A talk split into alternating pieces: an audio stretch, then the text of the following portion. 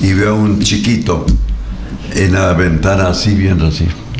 Digo, ¿qué estás viendo? Estoy esperando que salga Héctor Jaramillo a cantar, dice. Le digo, ¿te gusta lo que él canta? ¿Cómo no me va a gustar? Canta como un guagra viejo. la, la, mejor la, vida eh, artística comienza en unas vacaciones del quinto curso y cogimos el, mi, carro y nos íbamos a Quito a presentarle yo a mi, a mi familia. Ni la familia de ella ni su familia. en el camino le digo, llámale a tu mamá, dile que no, no es que te vas huyendo de la casa, sino que ya es, vamos casándonos. Mi mujer le llamó a la mamá y dice, olvídate que tienes madre, olvídate de todo. ¿En serio? Yo no quiero saber nada de ese matrimonio que ni sé cuánto.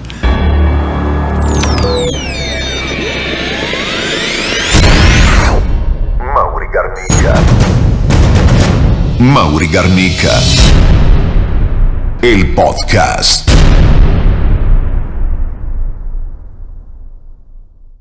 Podcast llega gracias al gentil auspicio de Flash Motors. Todo en repuestos y accesorios para motos. Síguenos en nuestras redes sociales. Flash Motors. Hola, hola chicos, bienvenidos a este nuevo episodio de podcast. Hoy nos acompaña un ícono de nuestro país, un ícono de nuestra música popular ecuatoriana. Nosotros orgullosos de tenerles en este día especial, don Héctor Jaramillo. Años y años de trayectoria. Bienvenido, don Héctor, a este este programa.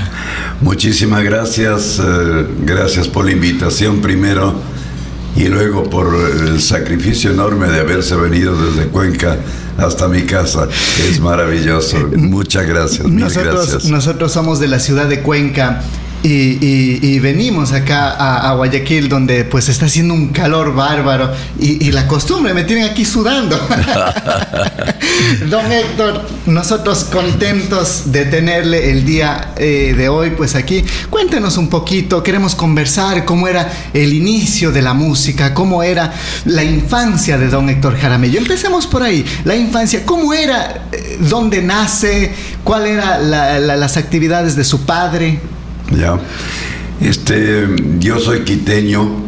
Ya. Nací en el centro de, Quito, muy cerca de la iglesia del Belén, en la ciudad de la Santa Prisca. Pues, eh, como toda niñez, eh, con una tranquilidad tremenda.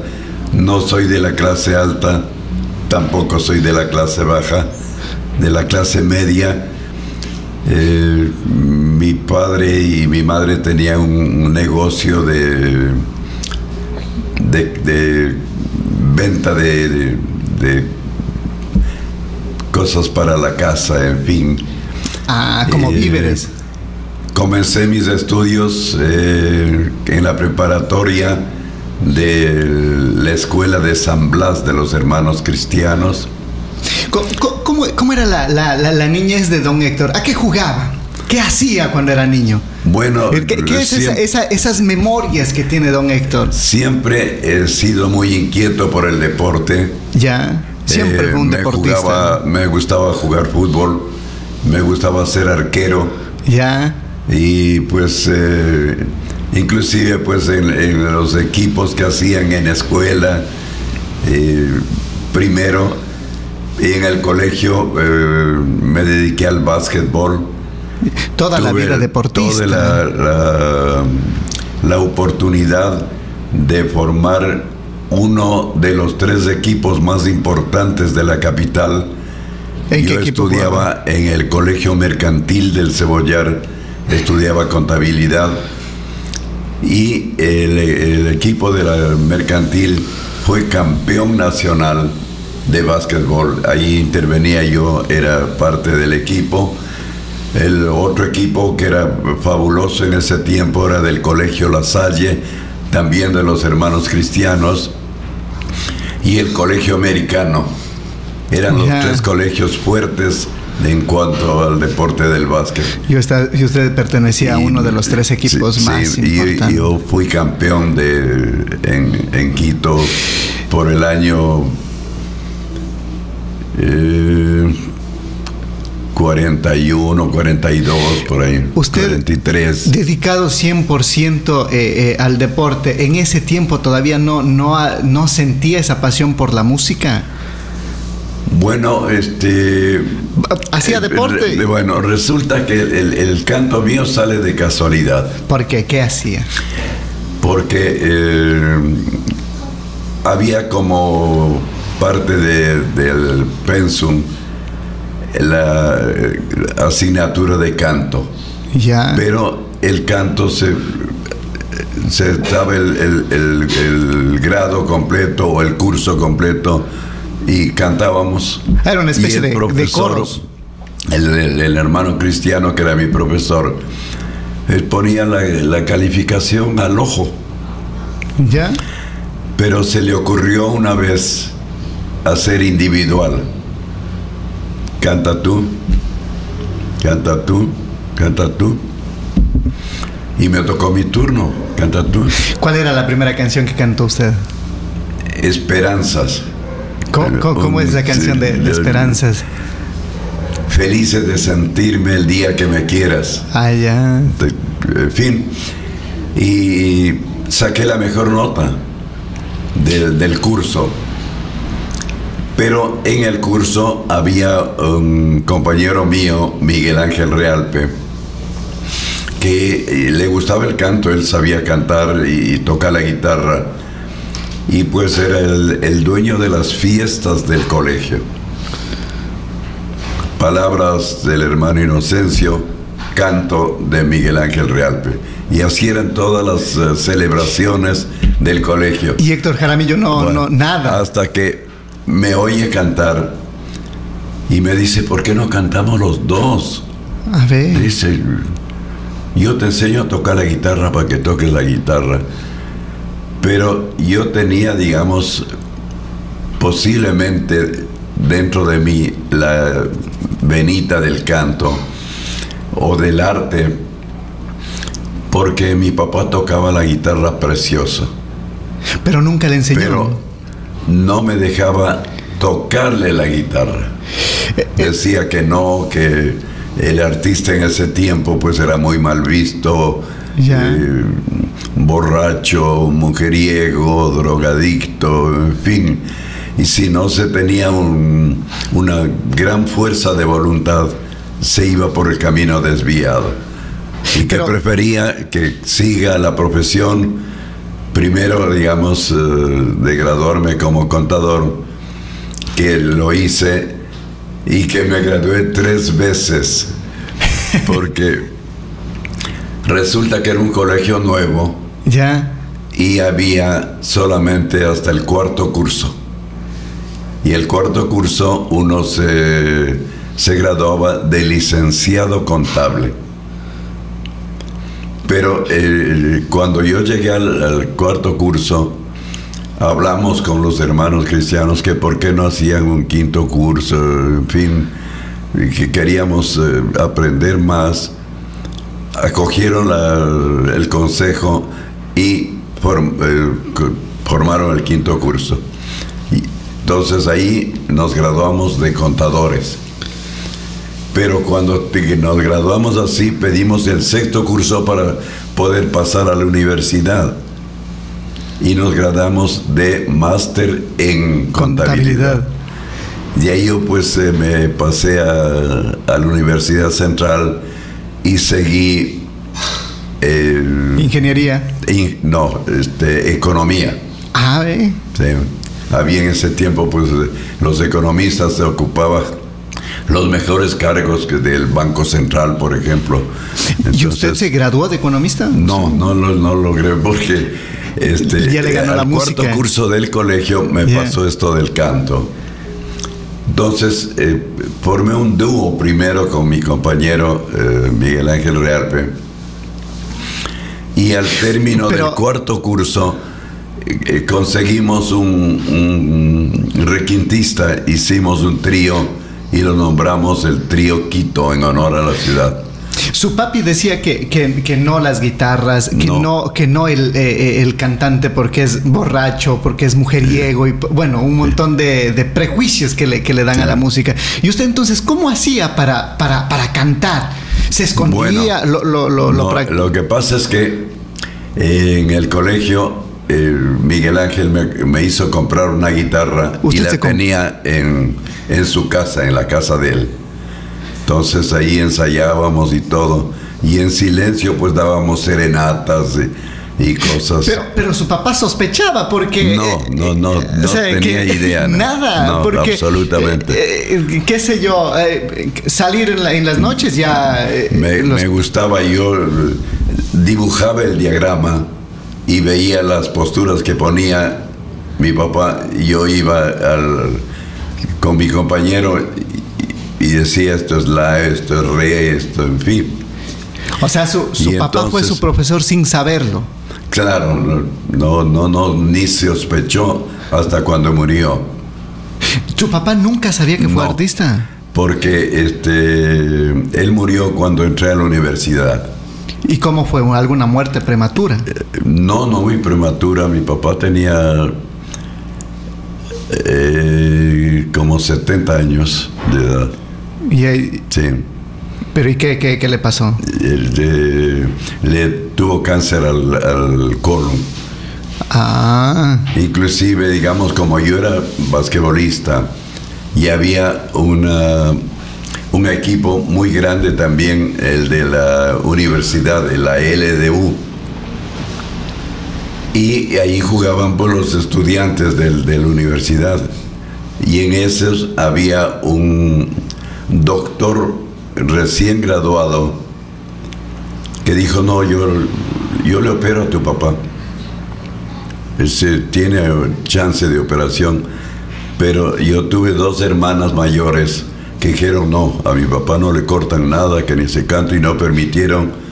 Se agravó el asunto y falleció. Falleció de cáncer. su de cáncer, sí.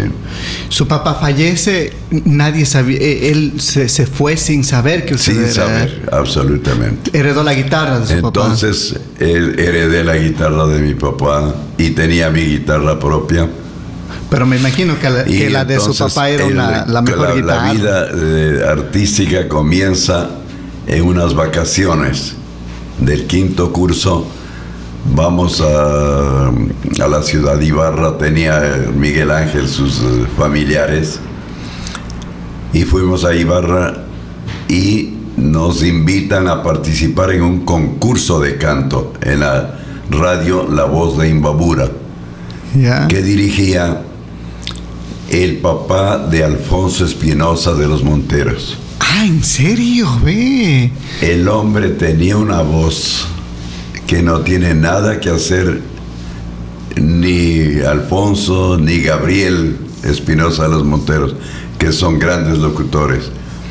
El papá tenía una voz pero extraordinaria, era una cosa fantástica oírle locutando. Y ganamos el concurso. ¿Cuánto era? Ganamos mil sucres de, de premio ¿Cómo será ahora? ¿Mil dólares? Era un millonario. Ya. 500 sucres para él, 500 para mí. Yo con eso eh, le pedía a, mi mamá que me permitiera tener un cuarto aparte en la casa. Ya. Como que quería independizarse. Como, como y entonces en el cuarto pues, puse muebles y ah. cosas alcanzadas porque los cuartos eran grandes. Y todo me alcanzó con eso, pues, para eh, amoblar mi, mi cuartito.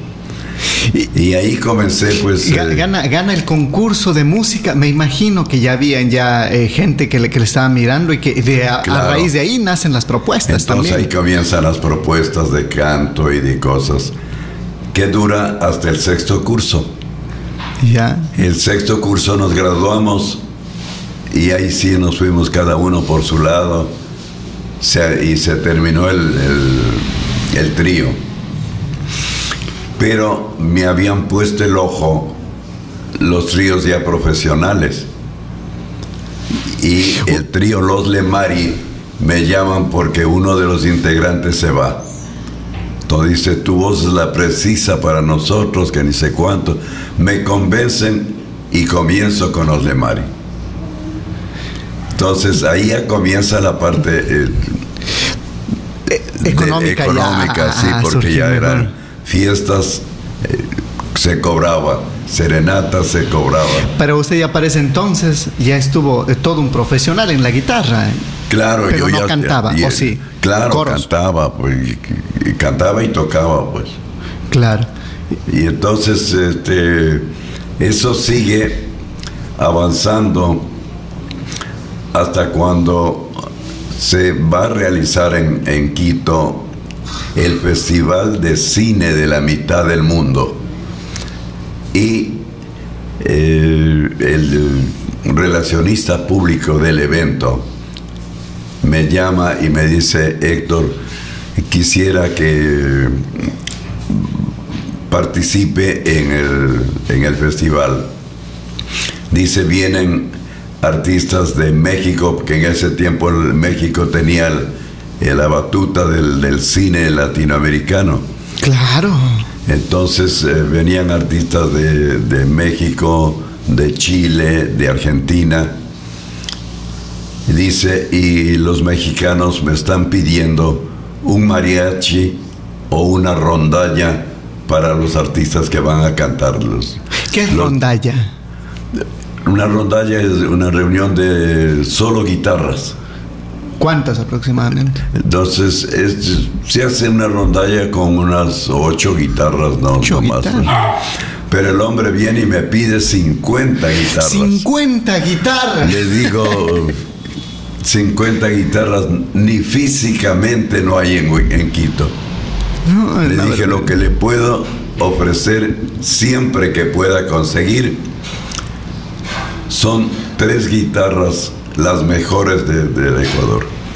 El uno era compañero mío, eh, Homero Hidrobo, y el otro era el requinto de los indianos, del trío de los indianos, que era número uno también en, en ese tiempo, Eduardo Erazo. Entonces hablo con Homero y le digo, quisiera ver la posibilidad de que se reúnan los dos requintos. Me dice, habla con eh, Eduardo. Entonces voy, hablo con Eduardo, y dice, "Sí, bueno, yo no tengo problema, habla con Homero. Le digo, no, ya he hablado, nos reunimos y comenzamos a ensayar y se oía lindo de, de los dos mejores requintos del, del Ecuador, creo que de todos los tiempos. Entonces viene nuestro primer cliente fue Leo Marini, Leo Ma- ¿Quién era Leo Marini? un cantante argentino fabuloso. Y él eh, que le gustaba cantar con guitarras y pidió eh, un guitarristas, ¿no? Y entonces nos hablaron de la radio en Gran Colombia para que le acompañemos. Que, que le llaman, ¿cómo es? Eh, Cuerpo musical, que Sí. le llaman. Entonces fuimos de fondo musical de él y ya la gente comenzó a llamar, pues bueno, comienza el festival de cine y dice no tenemos los mariachi, pero tenemos eh, tres guitarras, no, con guitarras, no, tiene que ser como una orquesta entonces. Es que ellos pedían "Bueno, la no quería". rondalla y tener- Entonces le dice, en este rato, gracias, están en la radio eh, de Gran Colombia acompañando a Leo Marini. Leo Marini era un hombre eh, grandioso de ese tiempo. Claro. Entonces eh, escuchan y dicen, bueno, que nos acompañen los muchachos. Y comenzamos a, a acompañar al, al- al primero que se resistía a cantar solo con la guitarra. Y le oyó el acompañamiento y se quedó fascinado. Entonces ahí era el, el- compromiso de, de hacer un acompañamiento. Pero resulta que cuando hacemos la primera presentación, los otros que, que cantaban también, "Uche, no, que nos acompañen los muchachos. Y se hicieron 10 acompañamientos. Entonces, les fue también. En ese tiempo sí, está bueno Económicamente el chivo, también bueno. bueno. el chivo, está el, chivito está pero creciendo. Y entonces el, relacionista público dice, bueno, pónganme una rayita, una rayita de los acompañamientos y no, no se haga problema lo que hemos acordado por uno vamos a multiplicar por la cantidad por que los sea. 10 prácticamente. Eso duró más o menos unos ocho días. que eran, acompañábamos. Para, para, la época, antes los, los, los, artistas no se eh, eh, no dejaban el, disco. La mayoría de artistas se acercaban a las radios y cantaban en las radios. Hacían como una especie de, miren, conciertos. Usted asistía a todos los artistas internacionales y para que canten en las radios. ¿Cómo era esa experiencia de cantar en las radios? Bueno, era para, maravilloso. Nosotros no cantábamos. Solo les Solo tocamos, acompañábamos. el interés del... Porque yo era la segunda voz del trío Quito. ¿Ya? Después fui la tercera voz de los Lemari. Eh, Eduardo Erazo era la tercera voz del, de los indianos y Homero era la tercera voz de un cuarteto que se llamaba Guanabara. Entonces éramos tres voces graves. Ya. Entonces, pero era solo acompañamiento. Resulta que el embajador de México nos invita a comer a la delegación mexicana completa y pues nosotros al acompañamiento. Entonces, después de la comida, pues eh, que cante Adrián. Ok. yo canté, yo también, yo también. me cantaron otra vez y al, hombre yo le decía, y él me hacía que anote nomás que no hay problema de la acompañamiento. Ustedes estaban Cuando cobrando. Terminamos de acompañarnos a todos. El embajador dice, bueno, ahora quisiera oírles al trío Y nos quedamos viendo el uno al otro. Entonces dijimos que no, que no cantábamos. No puede ser, dice, en México hasta en los buses cantan los tríos. Y nos fuimos con la espinita a, a la casa. Y Homero era un mago del, de la armonía, mago. Dice, bueno, intentemos. Tú tienes la voz un poquito más alta, haz la primera voz. Héctor que haga la segunda voz y yo haga la tercera voz. Vamos, tal canción, ok. Y comienza así. A ver, canta tú. Ah, ok. Héctor canta la segunda voz, tienes que hacer esto, esto. Pasaba con, con las notas de la guitarra lo que tenía que cantar. Y él a su vez, y comenzamos a armonizar. Y ya armonizado, se oía bonito. Cuando, cuando debutamos en la radio cantando, la gente comenzó a llamar. Grabamos el primer disco ¿Cómo, se llamaba el grupo, el trío? Cuando el, primer disco. El, trío, este, cuando grabamos el don Javier Feró, el eh, hermano de Panchito Feró, era el director musical de, la marca Onyx, de Fediscos. Onyx. Y entonces dice, hay que poner un nombre, pues este, porque ustedes están de acompañamiento, no tienen nombre. Claro. Entonces, en ese tiempo había un cuarteto eh, argentino, los latinos. Dice, ustedes son mejor que los latinos, le pongamos para identificar con el Ecuador los latinos del Ande. Los latinos del Ande. Sí, del Ande.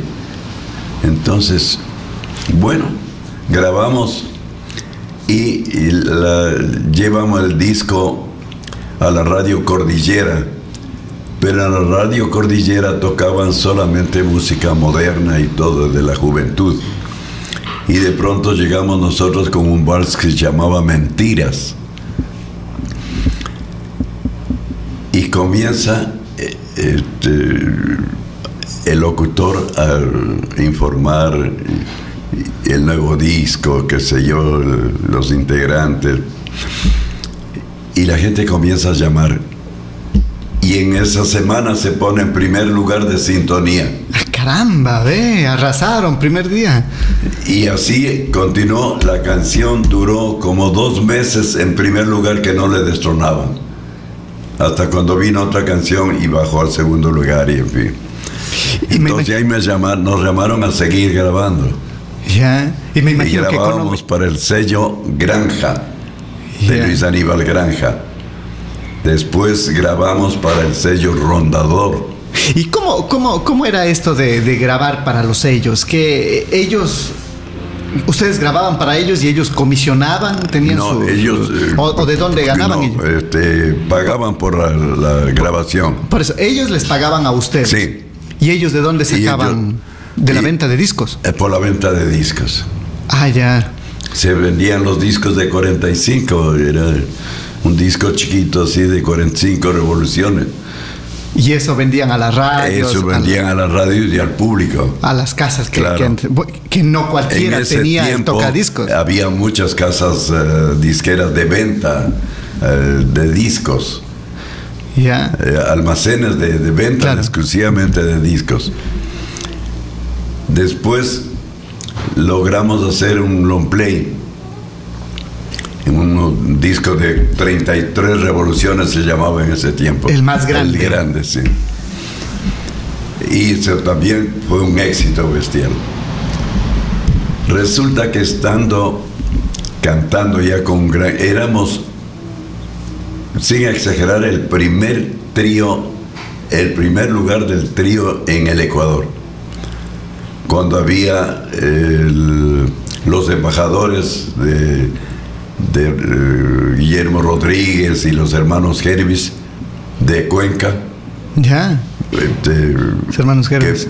Que, eran triunfadores, nuestros discos superaban a venta. Había el trío Los Indianos, que era fuerte, superamos a toditos. los Montalvinos. Los hermanos Montalvinos. Sí. Claro afuera todos y nosotros llegamos al primer lugar. Me imagino que usted para esa época también económicamente ya está mucho mejor. ¿Cuántos años tenía ya para ese entonces? En ese tiempo ya estaba de unos 20, 21 años de edad en la, ya empezaba por ahí las conquistas, empezaba ya con... Bueno, yo me gradué de contador y era contador primero de una distribuidora de automóviles que vendían los automóviles Chrysler, Plymouth y los camiones Fargo. Después fui contador de una venta de tractores de los tractores Alice Chalmers. Y después fui contador de la RCA Víctor de Quito. Usted ya se dedicaba a cantar los fines de semana y, también, el, trabajo Pero súper pesado. ¿Y cuándo decide dejar eh, su, actividad de contador para dedicarse de lleno a la música? Resulta que un día estoy de visita donde un amigo radioaficionado y él estaba conectándose con la gente de afuera y se conecta con Panamá. Y en Panamá le contesta que es el amigo que se yo, saludaron y todo, y le dice, no sabes a quién tengo aquí en el estudio. ¿A quién? No, hay televisión, no veo quién es. dime quién. Héctor Jaramillo, el negro Jaramillo, sí. Ucha, dice que bestial esta llamada.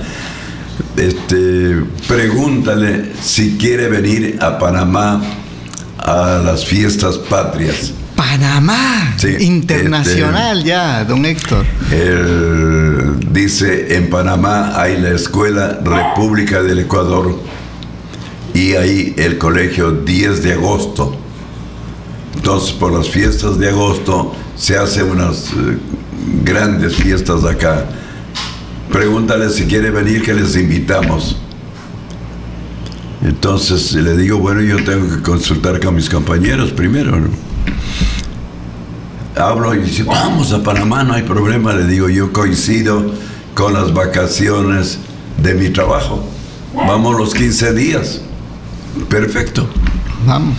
Aceptamos, nos vamos. Llegamos allá, nos escuchan, dice, pero ustedes son una bestialidad. Vamos a hacer una audición en el Panamá Hilton. Y fuimos al hotel. Hilton. Y este, nos escuchan, dice, no hay ningún problema. vamos a hacer un contrato por un mes. Yo digo, un mes no, no, puedo. 15 días, bueno, 15 días. Eh, el, contrato, este, tienen habitación, comida y el pago. Estaba buenazo. Pasamos, a vivir en el, en el Hotel Hilton. En el Hotel Hilton de, Panamá. En eso nos invitan a la televisión. Nos cantamos en la televisión y resulta que la señora Olga Gutiérrez estaba de gira por Centroamérica. Olga Gutiérrez para la época era una, igual una celebridad, un personaje pues, importantísimo. vino contratada al Hotel Quito de Quito a, cantarle al duque de Edimburgo que estaba de visita en, el Ecuador. Inclusive hay una cosa pues eh, anecdótica que el mm, empresario de ella, le dice aprovechemos de que estamos acá para hacer audiciones en la radio. Y entonces eh, le dice, hay unos muchachos que están tocando pero maravillosamente bien.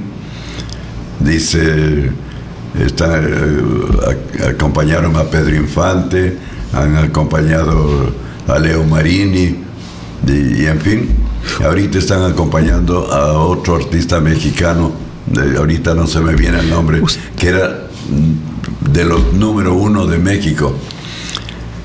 Entonces ella dice, no, con guitarras no, ni hablar. ¿Usted acompañó a Pedro Infante eh, en, las giras de acá en Ecuador o en, en, Quito?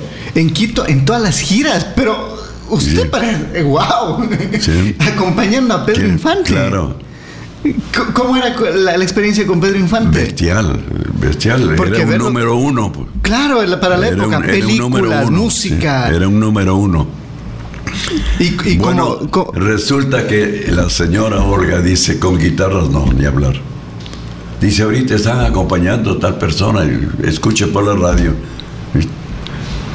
Escucha, mm, sí me pareció bien. Vamos a ensayar ensayamos con ella y comienza a cantar en la radio y fue un éxito, porque le hacíamos vocecitas, unos arreglos eh, bonitos al canto, ¿no? Nosotros acompañamos a, Lucho Gatica, que era también de Chile el, número uno. Y, e incluso usted se fue a Chile también, ¿no? No, no, en Quito. Usted tiene, tiene una gaviota, pero... Ah, sí, eso fue eh, posterior. Eso ah, es posterior, muy posterior. El asunto es que viene la señora Olga desde Nicaragua. Hacemos una audición en, en, el en Panamá, en el Hilton de Panamá. Y pone, dice, los cuatro para que puedan cantar. El tiempo que quieran, está libre el, el contrato. Pongan ustedes el tiempo que quieran quedarse. Bueno, ya a los 15 días yo me regreso. No sé qué hicieron mis compañeros que me dicen, no, chuta, estamos con tanta euforia aquí. Que... Y el, empresario de Olga dice, yo les consigo contratos en Costa Rica y en Nicaragua. Pero me imagino que usted ya para en la, música en ese entonces ya le estaba dando más que su trabajo anterior, me imagino, ¿no? Claro, por supuesto. Claro. ¿Por qué? Por supuesto, ni hablar, ni hablar. Pero, digamos, yo amaba mi profesión. Claro, o sea, tenía esa responsabilidad también con su trabajo. Una alegría, aparte, aparentemente. Eh, me convencen y me quedo. Un mes. De ahí seguimos a Nicaragua a Costa Rica primero, después a Nicaragua, después ya avanzamos a San Salvador, a Honduras, a Guatemala, y en Guatemala se asoma el duende Rivas, que era papá de Marcel Rivas de Canal 1 y, pero era muy relacionado, era un periodista relacionado muy fuerte con la parándula. Dice, yo les consigo trabajo en, México. Y nos consiguió trabajo, me quedé dos años en México. ¡Dos años! ¿Y cómo era la experiencia en México? Maravillosa. Ahí nos hicieron mano a mano con un, cuarteto este, mexicano. Eh, chileno que era fabuloso y cantamos en, la Plaza de Toros y los hicimos, pero polvo. Ah, y entonces ahí, porque eran eh, cuatro voces armónicas y los chilenos eran cuatro voces, primeras voces todos, un coro de una sola voz de cuatro personas. Era diferente oírle una armonía preciosa de una canción. Entonces ganamos el, festival ese de ahí con ellos. Y seguimos así. Acompañando artistas también, me imagino. No, ya no, ahí, éramos el... Ya con, con Olga. Sí, Y el, nombre sale en la República del Salvador. ¿Por qué? Vamos, eh, todo el tiempo fuimos Olga Gutiérrez y los latinos del Ande. Y llegamos al Salvador y vamos a la televisión. Y en la televisión nos anunciaron Olga Gutiérrez y los latinos del Ande. De pronto el gerente del canal del Salvador se acerca y dice, comercialmente no quiere decir nada Olga Gutiérrez y los latinos del Ande, no, no dicen nada comercialmente Ustedes son tan brillantes para cantar. Busquen un nombre. Los brillantes. y ahí salen los brillantes. Pero eran los cuatro brillantes. primero los brillantes. Con, ese nombre llegamos a México. Y vamos a inscribirnos en la ANDA, que era la Asociación Nacional de Artistas Mexicanos. Con eso era una credencial para poder trabajar en cualquier lado. El que no tenía esa credencial no trabajaba. Entonces llegamos a, la ANDA y dicen, eh, los brillantes no pueden ser, dice, porque aquí hay un, un grupo, los brillantes. Ah, ya vi los brillantes. Dice, ¿cuántos son ustedes? Cuatro. Pónganse los cuatro brillantes. Pusimos los cuatro brillantes y de ahí salió el nombre de los cuatro brillantes. Ah, qué bueno. Y ahí logramos hacer una intervención en una película mexicana. También tocaron para una Clavillazo ¿Ya? con Sara García y en una boat cantamos una canción, Los Cuatro Brillantes, ahí en México. Ah, pero ya estaban ya cosechando grandes éxitos, claro. Ahí trabajamos en los mejores teatros de allá. Y económicamente les iba súper bien. Perfecto, ¿no? Eh, eh, me, quedé con esa duda. ¿Qué, tal, ¿Qué tal era trabajar con Pedro Infante? Bestial. Eh, alguna, ¿Alguna anécdota? Porque usted, bueno, acompañando nada más a, Pedro Infante. No, yo soy pésimo por las anécdotas. pero, pero, que él, como persona, ¿cómo era? No, maravillosa persona. porque maravillosa. Él, era muy sencillo, no era tirado a, a estrella ni cosas por el estilo. Muy sencillo, muy cariñoso y agradecidísimo del acompañamiento, que dijo que es lo mejor que ha tenido en acompañamiento. En Ecuador. En, toda su vida. O sea, pero digo, en, cuando él venía a Ecuador. Claro. Claro. Y en, México, cuando usted ya estuvo allá en México, ya, no, ya, no, usted ya, tenía su artista, tenía con Olga. Sí. Ah, ve, pero qué lindo.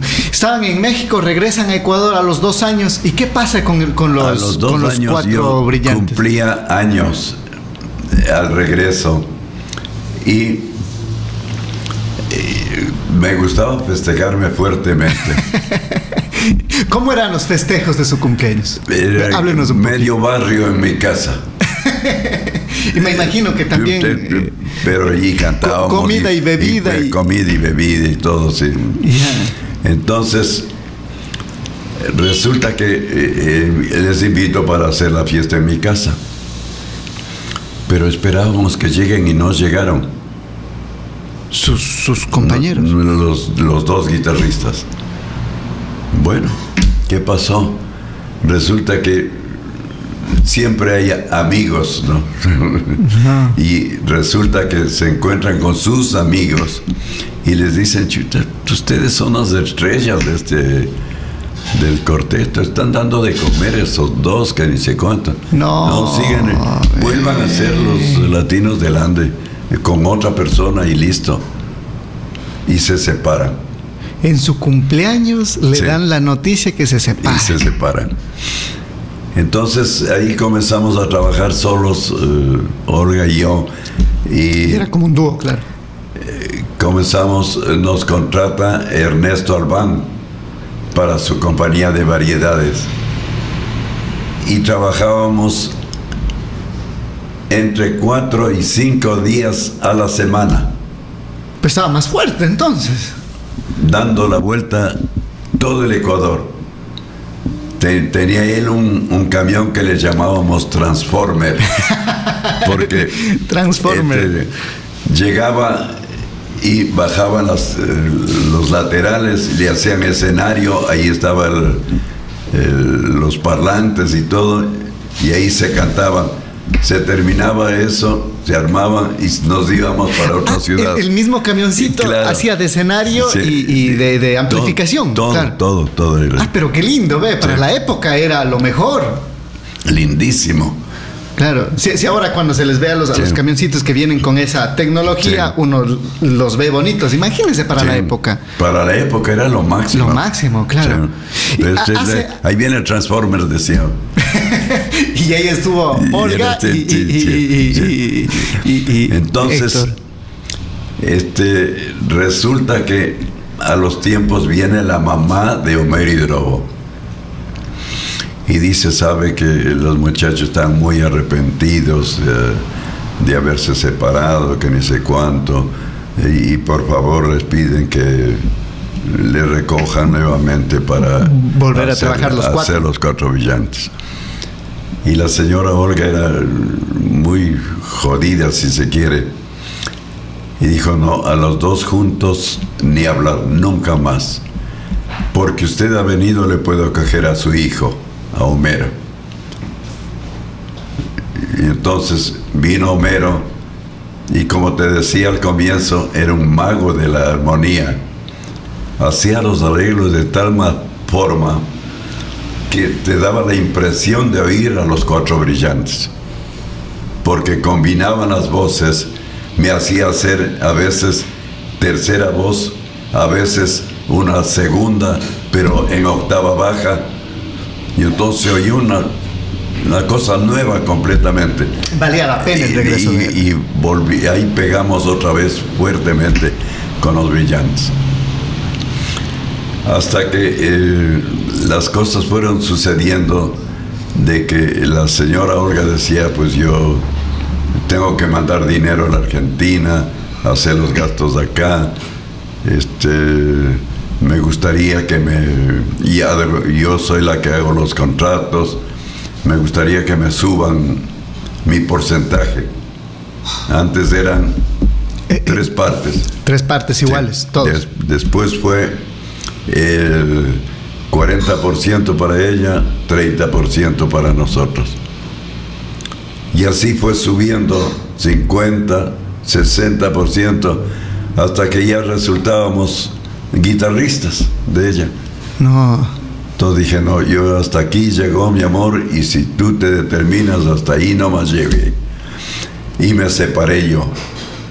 ¿Para esa época usted ya estuvo casado o, no, seguía Entonces me separé de él y comenzamos con mi compañero Naldo Campos en ese tiempo a hacer grabaciones solamente, acompañar grabaciones.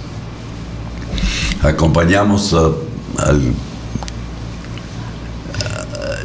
para decirte, 800 grabaciones hicimos. 800 grabaciones, ¿en qué tiempo? De acompañamiento.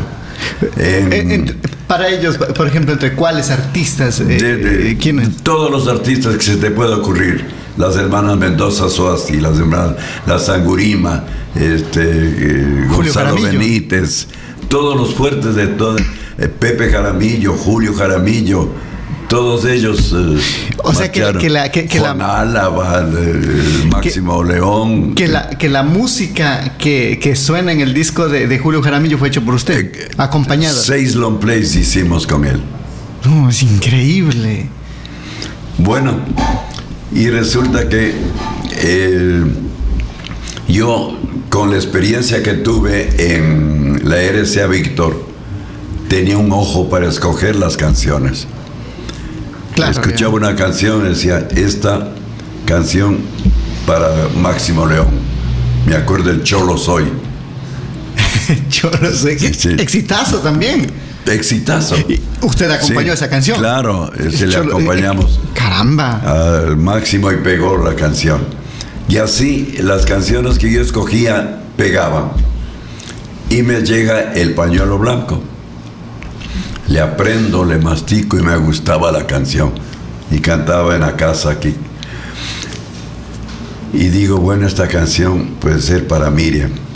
A Miriam había pegado un, con un vals, pero fuertemente con nosotros. Entonces voy y le canto la canción y me dice, no, esa canción no, no, no me gusta, no me gusta para nada. Además, me dice, me han dicho que mi voz ya no es para guitarritas. No, eh. sino para orquesta. Bueno, gracias. Que te vaya bonito. Pero regresé triste, era la primera vez que me rechazaban una canción. Llego y mi mujer me dice, ¿qué te pasó? Le digo, ¿sabes qué? No, le gustó la, canción. y mi mujer me dice, si a mí me gusta el pañuelo blanco como tú lo cantas, a otras personas les puede gustar también. Preséntale tú. Digo, ¿tú crees yo como solista? Me dice así, a mí me gustan. Y voy y canto al, jefe del director musical. Me dicen, qué bestial ese pasillo. Dice, esto le grabamos esta noche. Y entonces voy a la casa y al frente vivía mi compadre Naldo Campos. Le digo, compadre, ¿sabe que me, aceptaron que yo cante la canción? Dice, pero le digo, ¿qué ponemos de acoplo? No se preocupe, compadre, le hacemos la canción. Y él tenía una hermana, Holanda Campos, que cantaba muy bonito, acaba de fallecer inclusive y el esposo le gustaba escribir. Entonces nos reunimos los tres. Primero el título. Odiame si quieres. No, otro éxito. Odiame si quieres. Y ponía una frasecita el uno. Yo ponía mi adendum por ahí y el Naldo otro poquito. Hicimos las cuartetas. está linda la letra. Dice, el resto es mío, dice mi compadre Naldo. Coge la, la guitarra y le hace la canción, le da la música. Me aprendo la canción y le grabamos esa noche. Y en ese tiempo no se grababa con pistas. se grababa en directo todo. O sea, si alguien fallaba, se paraba y se... Empezaba de nuevo. Se empezaba de nuevo. Así que grabamos las canciones, al siguiente día viene el señor Jorge Macías Y dice, ¿qué pasó? Está grabado, vamos a escuchar. No, dice, esto hay que hacer ya, este, eh, deme la cinta a, a la fábrica. Hágame el máster y hágame los discos ya. Al siguiente día comienzan los discos. Y dice, en ese tiempo, Francisco Feró tenía de su propiedad 100 rocolas repartidas en diferentes cantinas de Guayaquil. Entonces eh, comenzamos a, A ir distribuir a las rocolas. A la primera rocola. Ponen la rocola y el dueño del establecimiento dice, no me gusta. No me gusta el pasillo, no, no, para nada. Además, ¿quién le ha dicho a ese señor que canta? No, eh. No, no me gusta lo que canta ni nada así. Y yo, él no sabía que era yo. Yo quería meterme debajo de, un- de una mesa. Y, Claro. bueno, y el Jorge Macías le dice, no importa, le dejo el disco. A los 15 días volvemos con la nueva remesa de la nueva producción. Y si no ha funcionado, le cambiamos el disco, no hay problema. Perfecto. Y así fuimos en las rocolas, unas de cal y unas de arena. A unos decían, qué lindo el vals. Otros no Está lindo el vals. Otros decían, qué lindo el, el pasillo. Otros decían, no, no me gusta. En fin, unas buenas y otras malas. Eh, Se me ocurre ir a la radio Cristal de, de Armando Romero Rodas y le digo, ¿sabes que tengo esta grabación? Pero no quisiera que la escuches aquí en la, en la radio, escúchala en la casa con tranquilidad y vemos que, qué pasa, ¿no? Al siguiente día me llama y me dice, tienes que venir a la hora de JJ. Vente por favor a la hora de JJ. Y entonces yo voy a la radio y abre los teléfonos. Ya. Dice, por primera vez voy a abrir las líneas telefónicas para que el público ponga su visto bueno o su comentario a estas canciones. Porque esta, esta noche no va a estar JJ, sino HJ. Héctor Jaramillo. Bueno, comienza a poner y comienzan a sonar los números de la, de la radio. Y profesionales, eh, médicos, eh, ingenieros y todo, que está el lindo pasillo, que ni sé cuánto por aquí. Ninguno decía no me gusta. De pronto sale un- una voz eh, chiquita y dice, ¿de dónde eres? De, tal parte de la ciudad. ¿Qué edad tienes? 10 años. ¿Y cómo así escuchas es en la noche? Dice, yo escucho la hora de JJ siempre y con esa música hago mis deberes. Pero este, que esta canción del señor Jaramillo Del está pañuelo blanco. lindísima.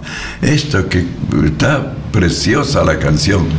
Bueno, no te cuento más. Resulta que a los cuatro días, más o menos de cuatro o cinco días de haber salido el disco, comienzan las disqueras. 50 discos, 100 discos, 50 discos, 100 discos, las grandes 500 discos. ¿Te puedes imaginar? Fue y comienza a venderse y se hace el éxito del pañuelo. De ahí es que sale el nombre de El hombre del El pañuelo hombre blanco. del pañuelo blanco. Me imagino Pasaron- que, que pasó el tiempo, dos años no pude grabar porque no tenía eh, tiempo. no no no entraban más canciones. Las otras canciones que eran lindas canciones, sin embargo era el pañuelo blanco y hasta que me nace, me sale el clavel negro. Otro éxito. El clavel negro quiero grabarle y el dueño, Fausto Galarza, había prohibido la grabación porque le grabó él. Entonces él era mi compadre y el comentario de él es, si mi compadre con esa voz ha vendido con mi voz y mi canción, ¿cómo no voy a vender yo? No. y resulta que él graba, hace 600 discos, que era la, la producción mínima que se hacía, y comienza a tratar de vender y no vendió. Voy a trabajar en, la, en el Estadio Bellavista de Ambato y los amigos le dicen a él, vamos a verle a Héctor Jaramillo, es el único artista que te nombra a ti como autor. Dice, porque tú has grabado, has dado canciones a todos, nadie te nombra. Entonces voy, cuando me toca cantar el pañuelo blanco, digo, esta canción es nacida en esta ciudad. Es hecha por mi compadre Fausto Galarza le agradezco a él el éxito de esta canción y les dedico a todos los zambateños, que sé yo, y canto. Él había estado sí, dándole al, al guaro, pero en cantidad, y se acerca al, camerino y me dice, ahora sí compruebo que tú eres el único que me nombra. Entonces yo le digo, yo también voy a aprovechar la oportunidad quiero grabar el clavel negro, déjate de cosas, compadre, le digo. Ya, ya te diste el gusto de grabar y todo, déjame grabarme a, mí. Bueno, dice, ponme por escrito, sí. Entonces, con la, la, autorización de él voy y canto el pañuelo blanco. Le llevé también a Armando Romero. Volví a hacer la misma promoción y el disco se fue para arriba. Entonces fue una gran temporada era el hombre del clavel negro. ya le cambiaron de nombre. y entonces, después grabé El lirio amarillo. Entonces ya me llamaban el hombre del arco iris. en fin. Y con, pues tenía unos ingresos muy fuertes de, de trabajo. Y tuve la oportunidad de hacerles educar a mis hijos en los mejores colegios. Estuvo bien para lo, máximo de lo máximo. Y se me ocurrió que de pronto en ese tiempo pues se, era muy mal visto el rocolero. Ese rocolero. Como una cosa que para borrachos nomás cantan, qué sé yo. Dije, de pronto en el colegio le vayan a decir, Hacerle... tu, papá es rocolero, como insulto. Como el, bullying que le dicen dejé ahora. de grabar un par de años, unos dos o tres años dejé de grabar. Rocol. Y en, eh, en, ese tiempo pues trabajaba por todo lado y me gustaba trabajar en, en una peña aquí en Guayaquil que se llamaba la Peña del Rincón Folclórico. Era como estamos ahorita, el micrófono, mi guitarra y el canto. Y las mesas de los consumidores muy pegadas al, lado de uno. De pronto, entre las cosas que cantaba, pues cantaba pasillos. Eh, no había grabado el pañuelo blanco, ahí grabé el pañuelo blanco. Y de pronto se me ocurrió unir las canciones, hacer los mosaicos. Mosaicos que le llaman ahora. Los pasacalles, ¿sí? Y la gente. Y un cliente me dice, don Héctor, ¿por qué no graba eso? Digo, ¿usted cree? Si, el público, si es el que manda, no hay nada que hacer. Entonces llego a la casa y comienzo a unir las canciones y como, como te digo, tenía la experiencia de haber trabajado en una disquera, sabía las canciones que más habían pegado. Eran clásicas, clásicas, clásicas, toditas. El primer disco es el disco, el campeón del Ecuador. Entonces, hago una parte de Pasacalles, una parte de San Juanitos, una parte de Aire Típicos y la parte de albazos. Entonces mi mujer dice, está pero lindísimo eso. Voy a la, fábrica y le digo a, Jorge Macías, tengo esto. No, me dice, no, no, no, no me gusta para nada, no. Además, yo te tengo preparado para hacer el disco de la Ecuatorianísima como un premio a tu carrera. Entonces, le digo a mi mujer, no me, qué, pena, dice, habla con, con Pancho. Otra casa disquera. Entonces me voy al, al, almacén de música y le digo, Panchito, tengo este cassette escuchar en la casa y mañana conversamos.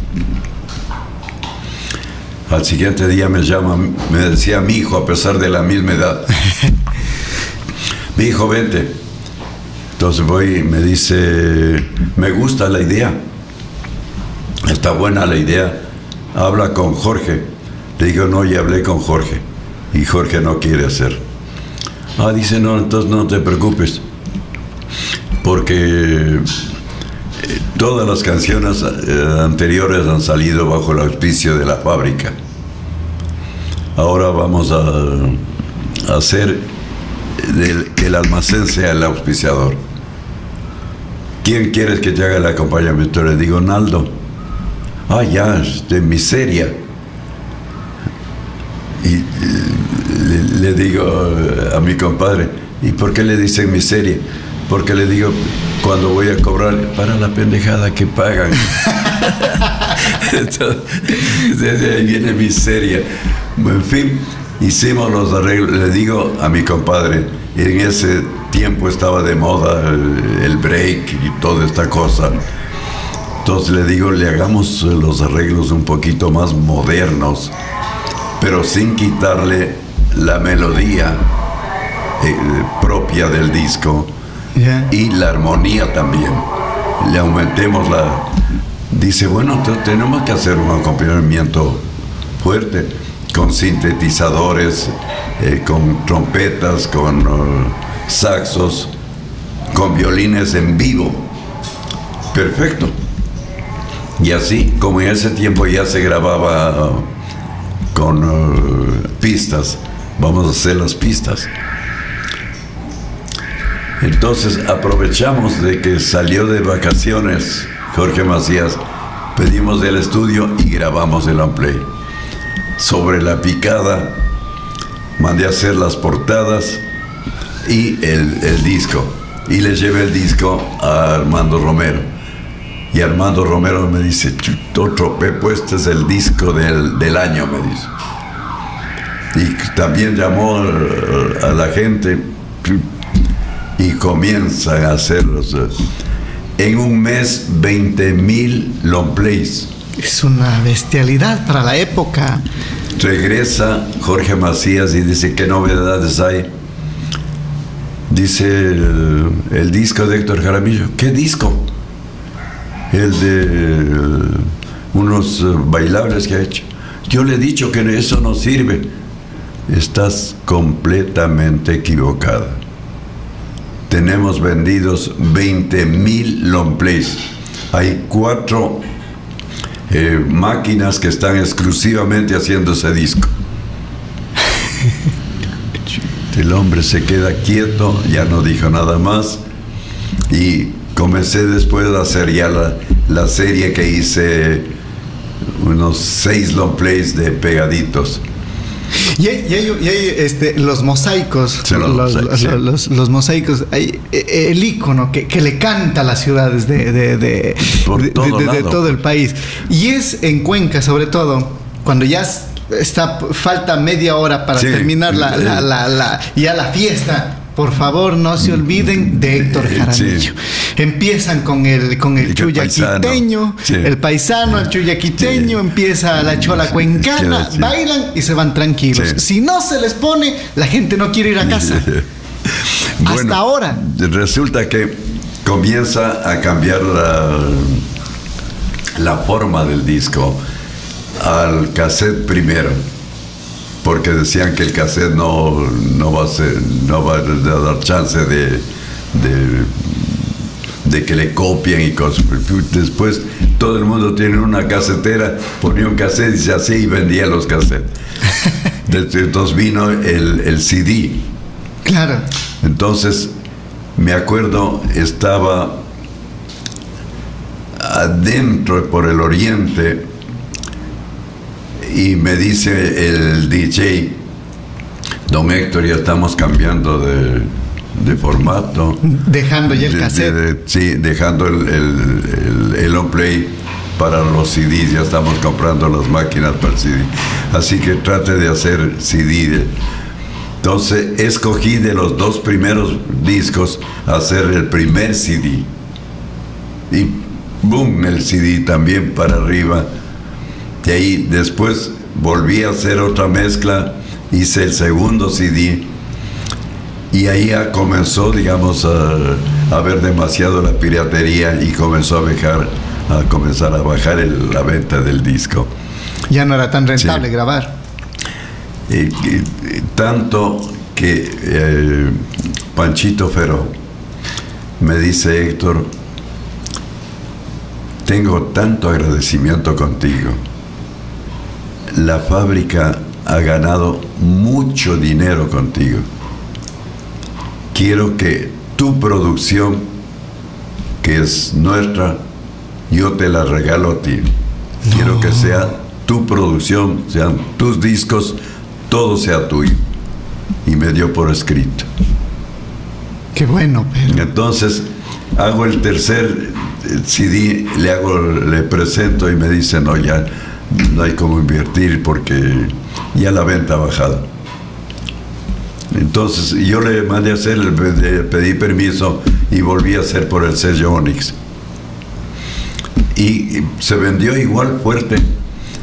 Y después con los tres CDs no me ha dejado grabar más porque son un éxito eh, que yo le llamo mi show lomo fino.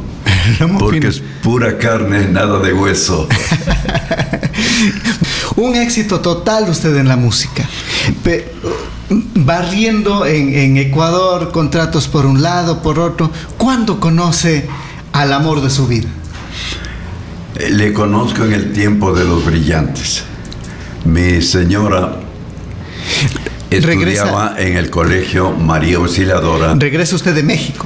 Que eh, Regresa de México, al regresar de México.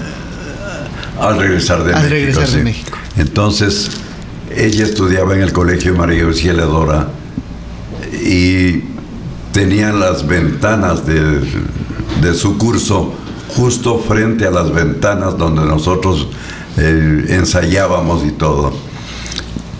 Y de pronto cuando salía la, la monja posiblemente del, del curso, daba la vuelta el pizarrón y ponían las canciones que querían escuchar. Y, nosotros les complacíamos y, y, cantábamos algo de ello. Y de pronto, pues eh, salía del término del colegio, cogía el, transporte y se iba para su casa.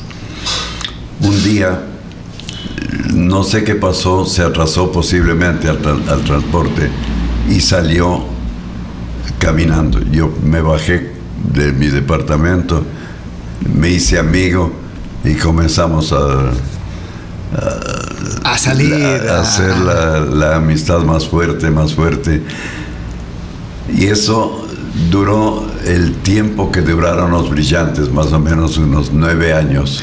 Nueve años usted estuvo de, Yo pues más pasaba afuera que en el Ecuador. ¿Y cómo se comunicaba con ella? y todo. Y la comunicación con ella era a base de telegramas y cosas por el estilo. Cartas. Sí. Regresaba y el tiempo que estaba en el Ecuador estaba con ella. ¿Cómo, ¿Cómo, le conquistaba ella? Eh, ¿Cantándole tal vez? ¿Escribiéndole poemas? Porque usted también tenía eh, eh, esa facilidad de escribir. Claro. Este, no, este, ¿cómo te puedo decir? hubo una comunión exacta con ella. Pensaba como yo pienso. Es decir, teníamos demasiada similitud en nuestras cosas. Y entonces había una afinidad total con ella. Y lo que es lo que se llama el verdadero amor. Porque eh, cuando me separo de los brillantes, le digo, bueno, vamos a casarnos. Y entonces dice, bueno, yo ya, ya soy mayor de edad, ya no tengo que pedir permiso en la casa. Decidimos eh, casarnos. ¿Qué decían los papás de ella? No querían saber nada de, de- cuando se enteraron de que se- tenía amores conmigo. No, con músicos ni hablar, No. nada, para nada. Pero es que sí, sí. Los músicos en la época sí tenían esa mala imagen, ¿no? Totalmente Eh, bohemios. Totalmente ne- negativa. Mujeres. Sí, sí, totalmente Hijos negativa. por todo Sí, lado. Sí, sí. Entonces, eh, nos casamos. Es decir, antes de eso, pues eh, había la conversación nuestra de, de casarnos. Me dice, tenemos que casarnos pronto porque mis papás, al conocer que estoy saliendo contigo, me quieren mandar a estudiar en Alemania, donde está eh, terminando sus estudios mi hermano mayor. Y él ha dicho que no hay ningún problema que le manden y que él, y él ya se graduaba y va a seguir trabajando y no hay problema parte económica ni nada por el estilo. Entonces, cuando nos casamos el sábado, ya. Se, se casaron. Yo tenía un, un amigo, el doctor José Vicente Ordeñana Trujillo, que era de aquí para arriba. Caramba. y dice, ok, este, se van a casar en mi casa. No tienen que irse al registro civil. Yo le voy a llamar al jefe del registro que venga a casarles aquí en la casa. En efecto, vino el, gerente o el presidente del registro civil, vino a la casa del doctor Ordeñana y nos casamos. Y ahí en el matrimonio estaba un, una compañera de Adelaida, estaba mi compadre Naldo con su pareja y la familia Ordeñana. Eso Padre fue todo. Padre. Y ahí me acuerdo, José Vicente dice, esto hay que festejarle con el más fino champán. Caramba. En ese tiempo, tomarse una botella de champán, eh, no me acuerdo el nombre, fabuloso, costaba 100 dólares cada botella. Sucre, Eh, dólares en ese tiempo. 100 dólares. En dólares, que era un mundo de billete. Y nos tomamos y nos tomamos y nos tomamos, y acabamos la- y ahí nos fuimos eh, y ahí cogimos el, eh, mi, mi carro y nos íbamos a Quito a presentarle yo a mi, a mi familia. Ni la familia de ella ni su En el, familia. en el camino le digo, llámale a tu mamá, dile que no, no es que te vas huyendo de la casa, sino que ya es, vamos casándonos. Y a mi mujer le llamó a la mamá y dice, olvídate que tienes madre, olvídate de No, todo. ¿en serio? Yo no quiero saber nada de ese matrimonio que ni sé cuánto. Y así con toda esa tristeza nos fuimos a, A a Quito. Ahí le recibieron maravillosamente bien a mi mujer y todo. Pasó el tiempo y nace eh, mi primera hija. Y eh, viene a visitarnos a pedido de, del doctor Fabre, que era psiquiatra. Dice, no, yo a verle a, A la, a la nieta. Adelaida, ¿no? Y, bueno, viene, este, yo pues me echaba los vientos de aquí para arriba porque estaba con el billete fuerte. Económicamente súper bien. de Estados Unidos el menaje para la criatura, lo máximo que había en pañales y todo el asunto. Y le mandamos a hacer una cuna preciosa con adornos y cosas. Un cochecito le dije, pero parecía Mercedes-Benz ese coche. bueno, entra mi, mi suegra, estábamos en el, la maternidad de aquí, De Guayaquil. Sotomayor, sí, en pensionado, en una suite, eh, que había la recepción, estábamos aquí y el cuarto aparte donde estaba Adelaida con sus con su bebé. Qué lástima que se parece al padre. En fin, eh, pero pasó el tiempo y resulta que eh, se muere eh, una hermana de ella que tenía su casa aquí en Guayaquil. Y sus hermanos deciden que vaya donde una sobrina a vivir la mamá. Y había de los hermanos uno solo que hasta ahora es eh, mi hermano del alma, mi compadre y todo. Y él le dice, mamá, usted tiene una hija, mujer, y tiene dónde ir, vamos a, a consultarle si quiere o no tenerle. Viene acá y me dice mi mujer, le digo, ¿cómo no? Olvídate, la mamá primerito. Claro. Le, adornamos el cuarto acá arriba. y entonces eh, eh, le convencen y viene donde mí. Y termina siendo mi mamá. Yo le quería más que a mi mamá. Y ella, y ella, más, igual. Más que, más que a sus hijos. Lo que diga Héctor lo que quiera Héctor. Pero es que usted, usted siempre fue un buen esposo. Cualquier cosa que quería hacerme algo, eh, Adelaida, no, no, no, dejaba que me toque. Sí. Y, murió aquí. Y yo estaba de gira. Y no, no me avisan, porque si me avisan yo me regreso violento. Pero llego justo cuando eh, ella había dicho, qué lástima que no va a estar aquí cuando yo, ya, no, ya, no, ya no amanezco y no amaneció. Entonces esperaron que yo llegue y ahí le hicieron el, entierro. He llorado más que nunca ese día. fue para mí de una madre, más que una madre, maravillosa y una compañera, pero increíble. Pero, pero Héctor Jaramillo siempre fue un buen, buen padre de familia, un buen esposo, siempre responsable. Absoluto. Para venir Dedicado acá 100% a, la familia. Pensando solamente en mi casa. cuál, ¿Cuál es ese secreto? Digo yo, porque yo buscaba algo de, Héctor Jaramillo para venir acá y tiene una carrera impecable. Y, por ahí veía y hacía comentarios acerca de que usted respeta mucho a la familia. Digo, el secreto creo que este, este, haber un, amor verdadero, mutuo. Adelaida me escribió una canción. Ya. Yo le puse la música. La canción se llama Solo Tuya. Y es una canción preciosísima. Le puse la música, se hizo la canción Desgraciadamente no pegó porque el pañuelo blanco no dejó entrar.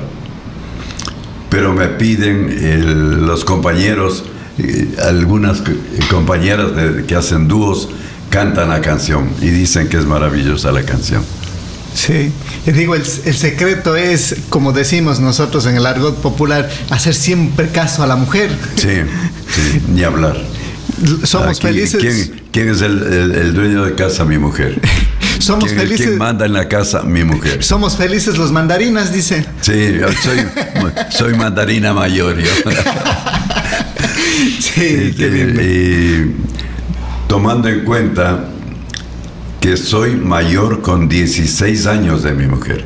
Pero una relación súper linda. Sí, pero es increíble, digamos, eh, el cariño de ella, eh, pero por sobre todas las cosas, yo para ella, digamos, hay un antes de conocerla y después, de conocer. ¿Cómo era la vida de Héctor Jaramillo antes? ¿Súper desordenada? una bala perdida completamente. como bien dicen los músicos, mujeriego. Y, eh, no era borracho. Eh, nunca me tocó, me gustó tomar más de la cuenta lo que se llama el, el trago social Claro, agarrar la compa y estar ahí. Salud. ¿Cómo conquistaba Héctor Jaramillo en esa época? Es decir, no había necesidad de que yo conquiste, me conquistaba. había que poner seguro en, las puertas del carro porque se subían al vapor. Así era. Una locura. Sí, una locura, digamos. Lo que pasa es que tuve la suerte de estar desde los Lemari, que fue un lindo trío, a los Latines del Ande, que fue, pero superlativo, y después con los Brillantes en las dos épocas, que duraron nueve, nueve años. Fue maravillosa la experiencia. Y como solista, ni hablar, pero en solista ya un freno. Hasta ahí nomás. Pero ya la carrera de solista prácticamente la hizo con su esposa. Fotos, pero ya hasta ahí y se acabó. Qué lindo.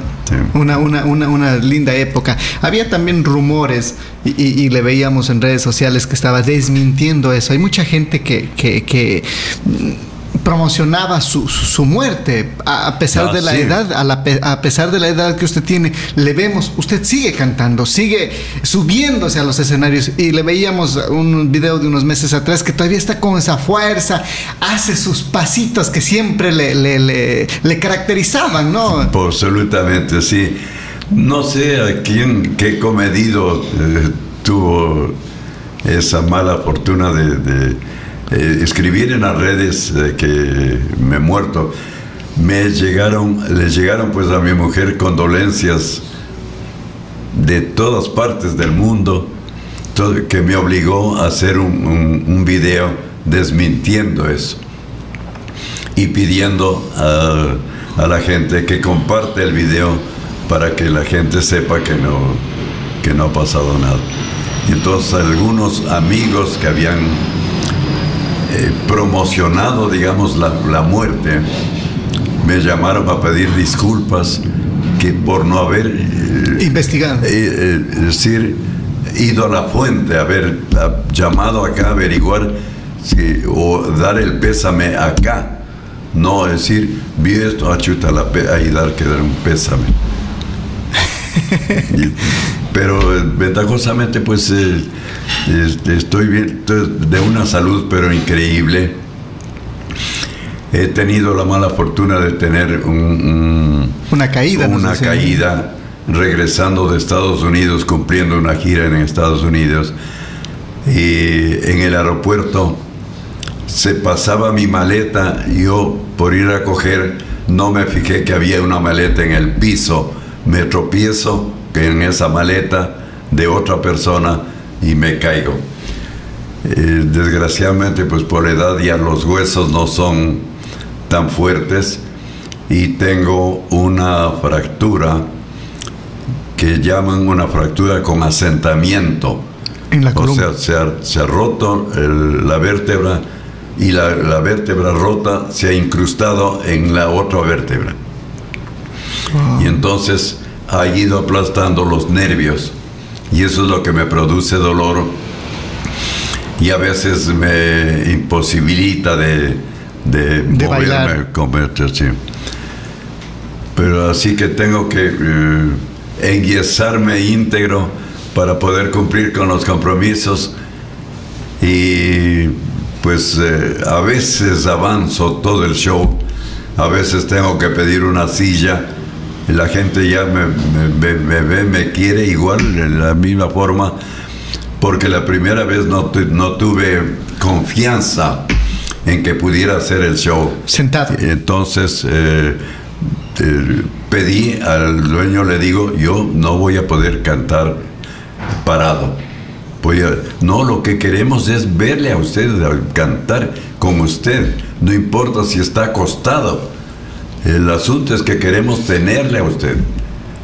Así que con esa premisa fui al primer trabajo, eh, canté unas cuatro canciones, cinco canciones y pedí una silla. Y terminé el, show sentado, pero igual la gente seguía pidiendo otra y otra vez.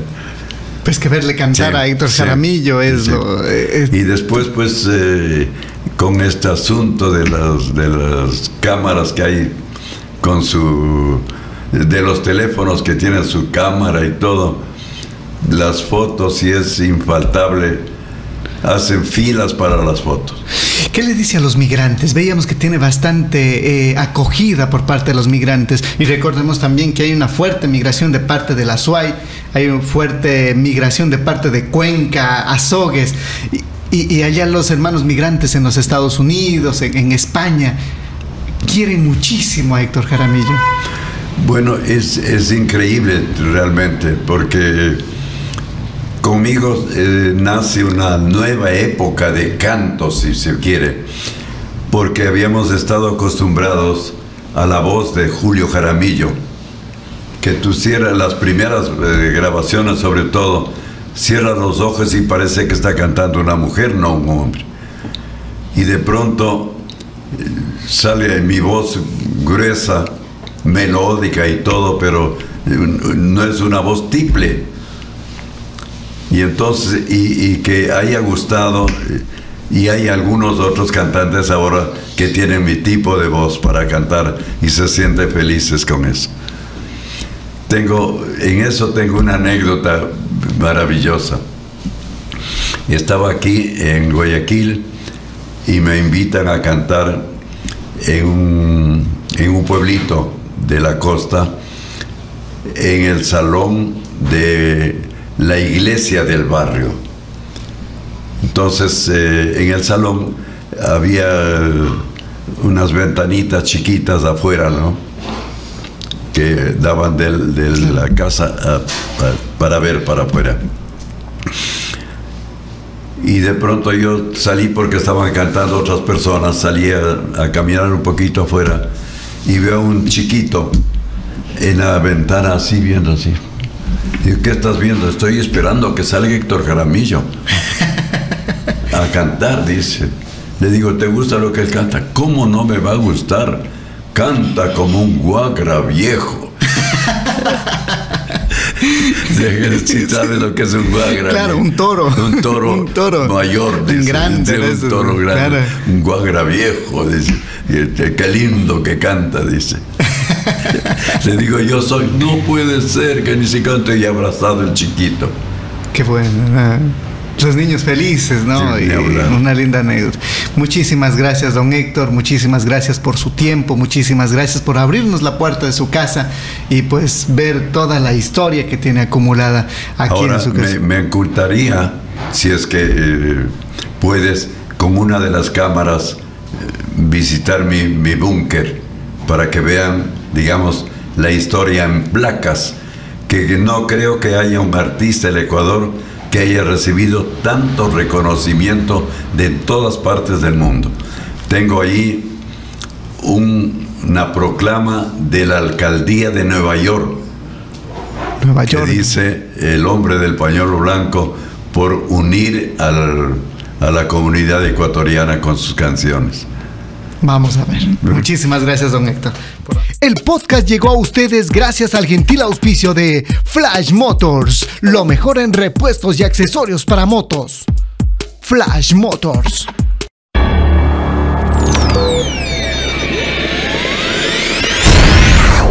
Mauri Garnica. Mauri Garnica. El podcast.